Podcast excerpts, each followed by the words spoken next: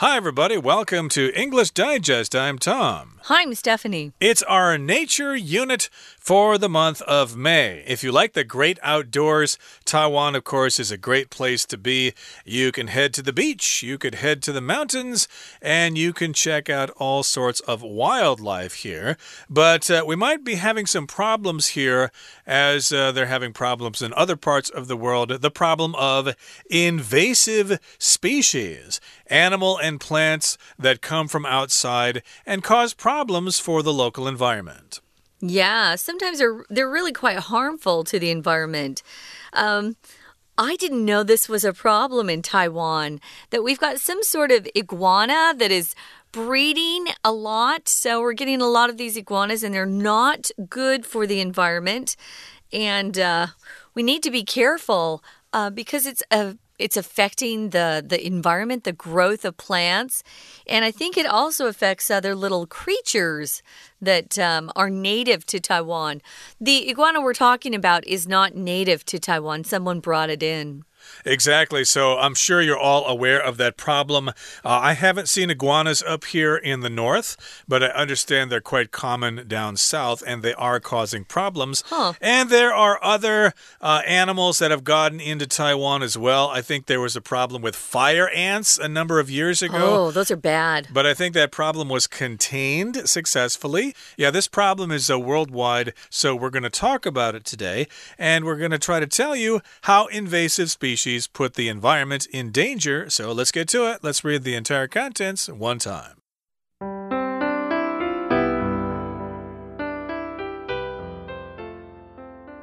You may have heard the phrase breeding like rabbits before, but in Taiwan, breeding like iguanas might be more apt.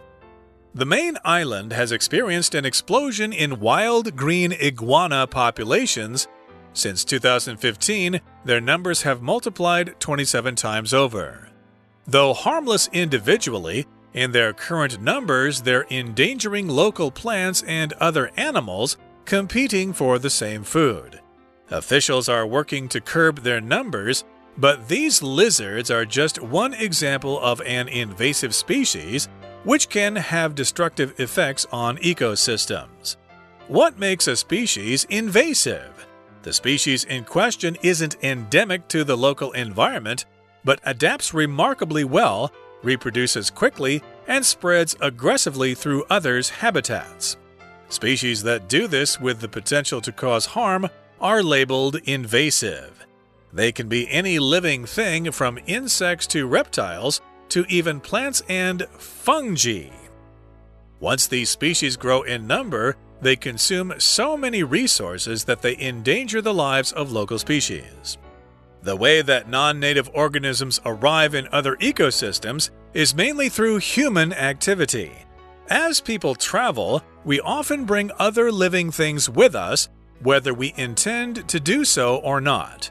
Ships might ferry aquatic species or small land animals across the sea and some plants imported for cultivation in enclosed gardens can escape and become wild.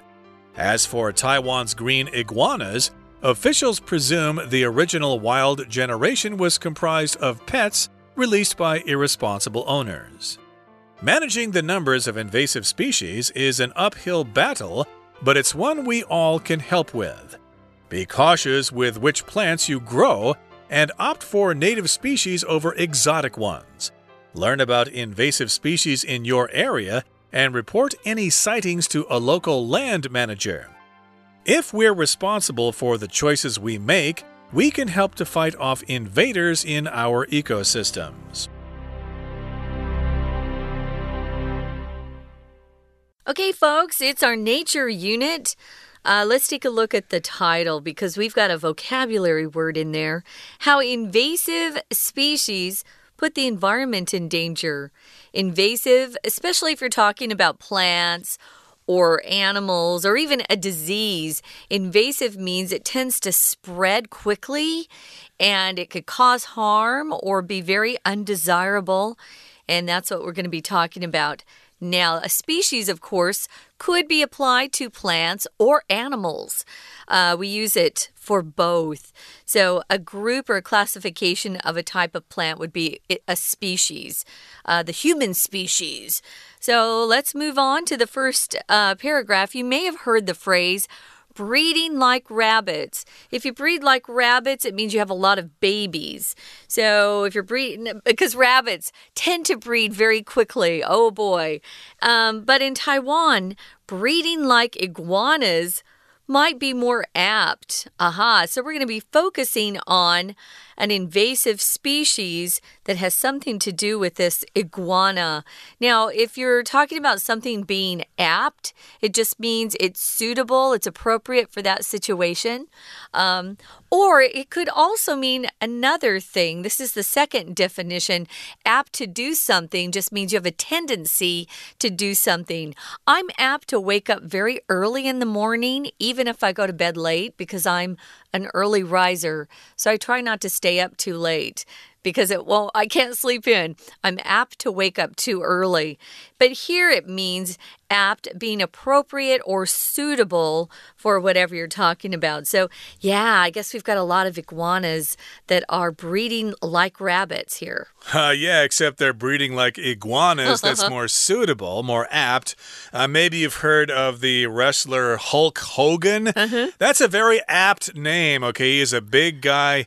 Uh, Hulk kind of means you're really big and strong, so that's a very apt, appropriate name for him. And yes, this phrase might be more appropriate if it were expressed as breeding like iguanas, although the phrase is actually breeding like rabbits mm -hmm. if you mm-hmm. talk about animals or people producing a lot of children. Now, the main island of Taiwan, which uh, would be Taiwan as opposed to uh, Penghu and uh, Lanyu and places like -huh. that, uh, the offshore islands, the main island here has experienced an explosion in wild green iguana populations, and that has occurred since 2015. Their numbers have multiplied since that time 27 times over. Wow. So, my goodness, they're doing quite well here. Those green iguanas are reproducing. Indeed, they are breeding like rabbits. And you might think, oh, no big deal. You know, what's the harm? Well, individually, I guess they're a little bit harmless, it says, but in their current numbers, they're endangering local plants and other animals competing for the same food. They all need to eat. And so, if you have competition for the food that you like to eat to survive, uh, that might put your life in risk or endanger your life. To endanger just means to be put into a situation uh, where you're at risk or in danger uh, some way. So these little iguanas sound harmless, but they're not. They're endangering the local plants and other animals that are native to Taiwan because they're all competing for the same food. So the food is kind of limited. So, what is happening? Well, officials, those are people who probably work for the government, they're working to curb their numbers. If you curb something, you lessen it or restrain it. You, you try to stop it from exceeding a certain limit. So, they're trying to uh, restrain or lessen their numbers. But these lizards, and that's what an iguana is, uh, they're in the lizard family. They're just one example of an invasive species. There are more that we could tell you about which can have destructive effects on ecosystems. Now, when you talk about an ecosystem, you're talking about uh, the plants, the animals, the environment, like how much uh, land there is, the water that's available. All of these things together make up an ecosystem. That's right. So if you have a species of plants or animals or insects or whatever that come into an area, they can cause problems. They can have destructive effects on those ecosystems. And even though Taiwan is an island, it still is not separate from the rest of the world. Somehow these animals and plants get into Taiwan and cause problems. So the term is invasive species. And uh, what makes a species invasive? Yeah, what is the definition of this word, invasive. Uh, that's uh, from the word invade, or at least it's related to that word. To invade just means to go into a place and try to take it over and cause problems, etc., etc. Japan invaded lots of countries during World War II, for example. And so, in this particular case, what makes a species invasive? Well, the species in question, the species that we're talking about, isn't endemic to the local environment. It does not come from here, but adapts remarkably well, reproduces quickly, and spreads aggressively through others' habitats. So I can think of one example here in Taiwan of an invasive species, the common myna. Uh, they're all over Taiwan, but they're actually not from Taiwan. I believe they're from India and uh, South Asia there. Somehow they got into Taiwan, and so they adapted very well and they reproduced quickly. They had lots and lots of babies, and their population exploded. And of course, they have spread aggressively through others' habitats. Aggressively is an adverb here. It's from the adjective aggressive, which means, hey, you don't let anything stop you. You're full of energy and you're very competitive and you don't take no for an answer. Uh, for example, sometimes you have to be very aggressive if you want to get ahead in business. Now, is this here the, the species in question, the one we're talking about, isn't endemic to the local environment? Endemic is an adjective and it means um, something that's regularly found among particular people or in a certain area. Uh, it's usually used to talk about some sort of disease or condition. So, this particular iguana isn't really it doesn't really belong to our local environment, uh, but it adapts remarkably well. And as Tom said, it re reproduces quickly, has more uh, babies, and spreads aggressively through others' habitats. So it moves in on other plants and animals that had been there for a long time and makes use of their food. We're going to talk more about this invasive species. But first, guys, we're going to listen to our Chinese teacher. Hello, my name is Shelby. 标题说入侵物种会危害环境。第一题是破题，点出 iguana 大量繁殖危害环境。第一句，你可能听过 breeding like rabbits，这是表达很会繁殖，兔子很会生。接着呢，但是在台湾 breeding like iguanas 像绿鬣蜥一样繁殖，可能更 apt，apt 适当的。下一句，这岛屿已经经历一个 空格一在野生的鬣蜥数量 a 或 n 之后要放单数名词，并且当 experienced 受词表示经历什么，后面说这数量已经超过二十七倍，表示暴增，所以答案选 G explosion。第二题。Though 空格二 individually，以他们目前的数量，他们正在 endangering 危害当地的植物和动物来竞争食物。第二题可以放分词或形容词搭配 though。Though 虽然有语义的转折，大数量会造成影响，可以推知绿鬣蜥 individually 单独的应该是无害的，所以答案选一 harmless。下一句。Officials are working to curb their numbers. Curb 阻止，但是这种 lizards 蜥蜴是入侵物种之一，which 可能有空格三 effects on ecosystems. Ecosystems 生态系统。第三题呢，我们要填形容词或者分词来修饰后面的 effects 效果。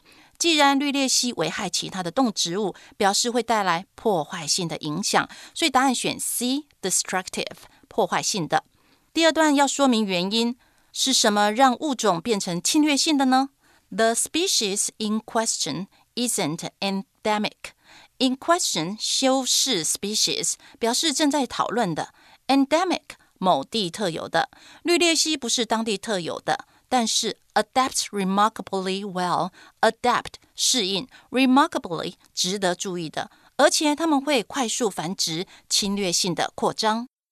We're going to take a quick break. Stay tuned. We'll be right back.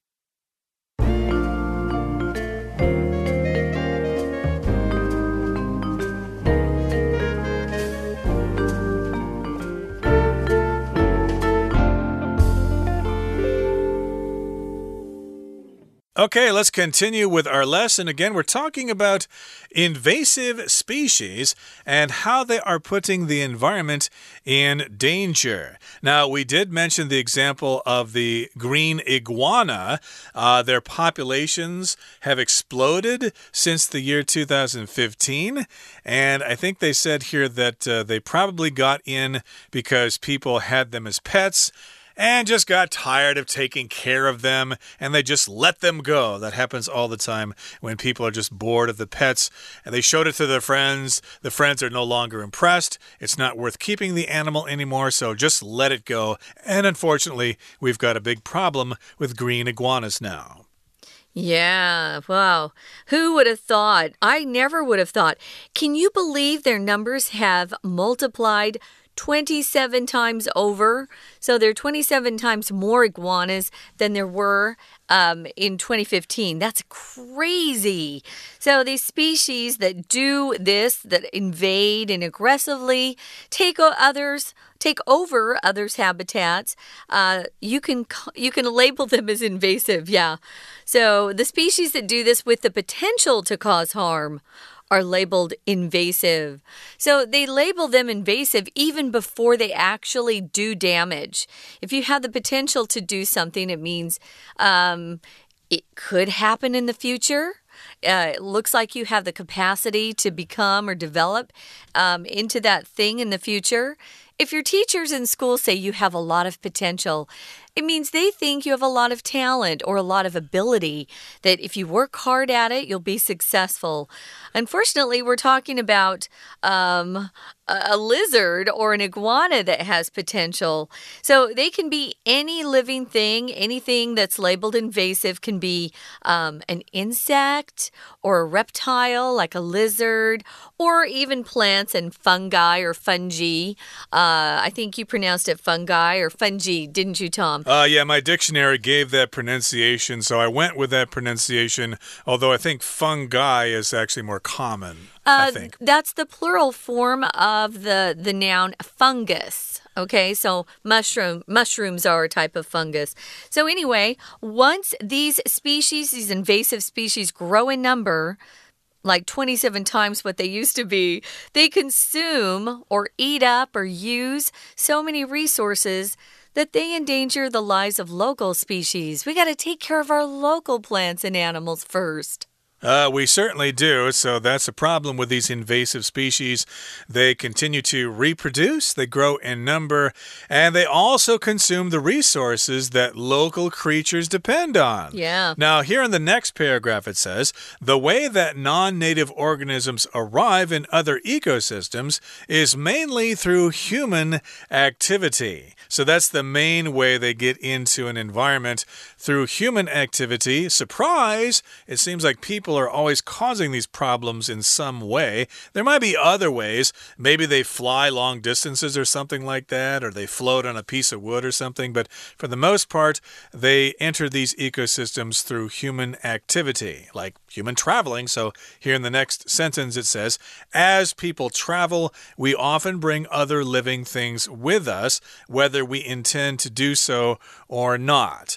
I remember hearing about this uh, in, uh, in, you know, in Europe or whatever during the plague or something. Rats were on ships or something like that, and uh, they just managed to get into environments, and then the bugs that were on the rats caused that plague, so they were spread that way by uh, rats being transported on boats and stuff like that. So that's an example of uh, animals kind of tagging along with humans as they travel. Well, here it's a ships might ferry. A ferry here is being used as a verb. So if you ferry something, it means you're using a type of ship or boat to go from one piece of land to another. So they ferry uh, aquatic species or species that live in the water or even small land animals across the sea. Tom was just telling the story about those gross rats. And some plants are imported for cultivation in enclosed gardens. They can escape and become wild. So it's interesting. I didn't think you could import plants here. Um, it had to go through a lot of inspection and stuff. So, uh, but it does happen. So, as for Taiwan's green iguanas, those are the invasive species we started talking about. Officials presume the original wild generation was comprised of pets released by irresponsible owners. Uh, sometimes those pets belong to little kids, and these iguanas get out of their, you know, their glass container. A lot of them live in sort of a, a fishbowl kind of thing, and they get out, and then the little kids can't find them. They cry, and those iguanas get out, and they find other iguanas, and they mate and they produce little baby iguanas. Now, when you presume something, it just means you're assuming something's true based on a good guess that you have. You probably don't have all the facts, but it's based or supposed uh, that something is true based on kind of probability. So it's kind of a guessing game. You presume this sort of thing. Though, so they're guessing that the original wild generation was comprised or made up of pets that their uh, owners lost. And I think they're probably referring to little children uh, losing their little pet iguanas. Uh, could be. Uh, yes, they begged mommy and daddy to get them a green iguana from the pet store, and they quickly got bored of it and wanted something else. And the parents said, Well, I guess we'll just let it go then. And that's what happened. But uh, that's what the officials are presuming uh, that these animals were released as pets. Uh, that's what they presumed. Uh, yes, indeed, as you said, to presume means to sort of kind of uh, conclude without really knowing exactly why, but having a good idea about that. Oh, you're from Taiwan. Well, I presume that you like to eat chou tofu. Well, not everybody in Taiwan likes to eat chou tofu, but I think a lot of uh, Westerners presume that people from Taiwan uh, like chou tofu. But uh, here in the next paragraph, it says managing the numbers of invasive species is an uphill battle. Okay, if something's an uphill battle, that means it's very difficult to do. You're told to be cautious. It just means you're going to take extra care. Um, you're not going to do anything dangerous or risky. So you're going to pay attention to potential problems or dangers around you. So be cautious with which plants you grow. Make sure you're uh, growing some local uh, species and opt or choose uh, for native species over exotic ones. Exotic means coming from a foreign country. It seems kind of cool if they're exotic. Things that are um, not seen uh, very often, that are more rare, are exotic. So learn about invasive species in your area. See, now I know about the green iguanas. I never knew that they were invading Taiwan. Now I know. So you need to report anytime you see some sort of invasive species to your local land manager. Uh, ask around your um, neighborhood, find out who that would be, and report any sightings or just when you see some sort of invasive species. Make sure you tell uh, the proper authorities. Yeah, look it up online or maybe ask a police officer where the local land manager is. And if we're responsible for the choices we make, we can help to fight off invaders in our ecosystems. I think we can also learn how to eat those animals. I think I saw a news report. Uh, some people down in the south are trying to actually capture these iguanas and kill them and cut them up and fry them and eat them. I don't Gross. know if people are going to get used to that, but no. that is a possible solution solution. Uh, I tend to be more vegetarian, so I would be probably against that idea, but still, if it does help control the population of iguanas, hey, chow down on some iguana fried rice or something like that, or iguana uh, pork chops or whatever. And maybe that would be quite tasty to enjoy. Except not pork though. That's that's pig meat. I don't I don't know what you would call iguana meat, but I'm sure it probably lizard would, meat. I'm imagining it would probably taste a lot like chicken. Hey, if that's the only meat available, even I'm going to become a vegetarian. So there. There you go. Yeah, even vegetarians, when they're starving, will eat green iguanas. Okay, that brings us to the end of our lesson for today. We're going to now listen to our Chinese teacher.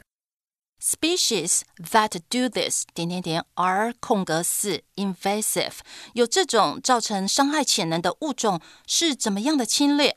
第四题可以放副词来形容 invasive，或者是 pp 来配合前面的 are 形成被动。这句要补充入侵物种的定义。 所以我们答案就选 J，labeled，表示这种物种会被标记为入侵物种。下一句，它们可能是任何生物，从昆虫到爬虫类，甚至植物或者是菌类。Once 一旦这些物种 grow in number，相当于 become more numerous，表示变得很多。They consume，他们会消耗这么多的空格物 fat，他们会危害当地物种。第五题在 many 之后，所以要放复数的名词做 consume 的受词。入侵物种会消耗许多资源，答案选 B，resources 资源。到第三段，讨论这物种是如何侵入。The way that non-native 空格六 arrive 点点点，非本地空格六抵达其他生态的方式，主要是经由人类活动。那这空格我们就放复数的名词，当 that 子句的主词搭配 arrive。这题是一个换字的考法，用生物题 organism 取代上一句提到的 species，故答案选 I。接着，随着人们旅行，我们经常夹带生物。不管是否有意 intended to do or not intend 打算意图 ships my ferry 船只会运送水生物种或其他 ferry 这里当做动词表示用船运送和一些植物 imported for 空格七 import 是进口那植物进口通常都是为了种植所以第七题选 H cultivation 种植耕作最后一句。至于台湾绿鬣蜥，官员猜测啊，原始野放那一带 was comprised of pets 空格八 was comprised of 组成。那这题我们要放过去分词，搭配后面的 by irresponsible owners 被不负责任的主人，修饰前面的 pets。所以答案选 A released 被释放。最后一段呼吁大家一起努力。管理入侵物种的数量是 uphill battle，上坡很累，是辛苦的战役。但是我们都能帮忙，要小心选种植物，and 空格九 native species over exotic ones。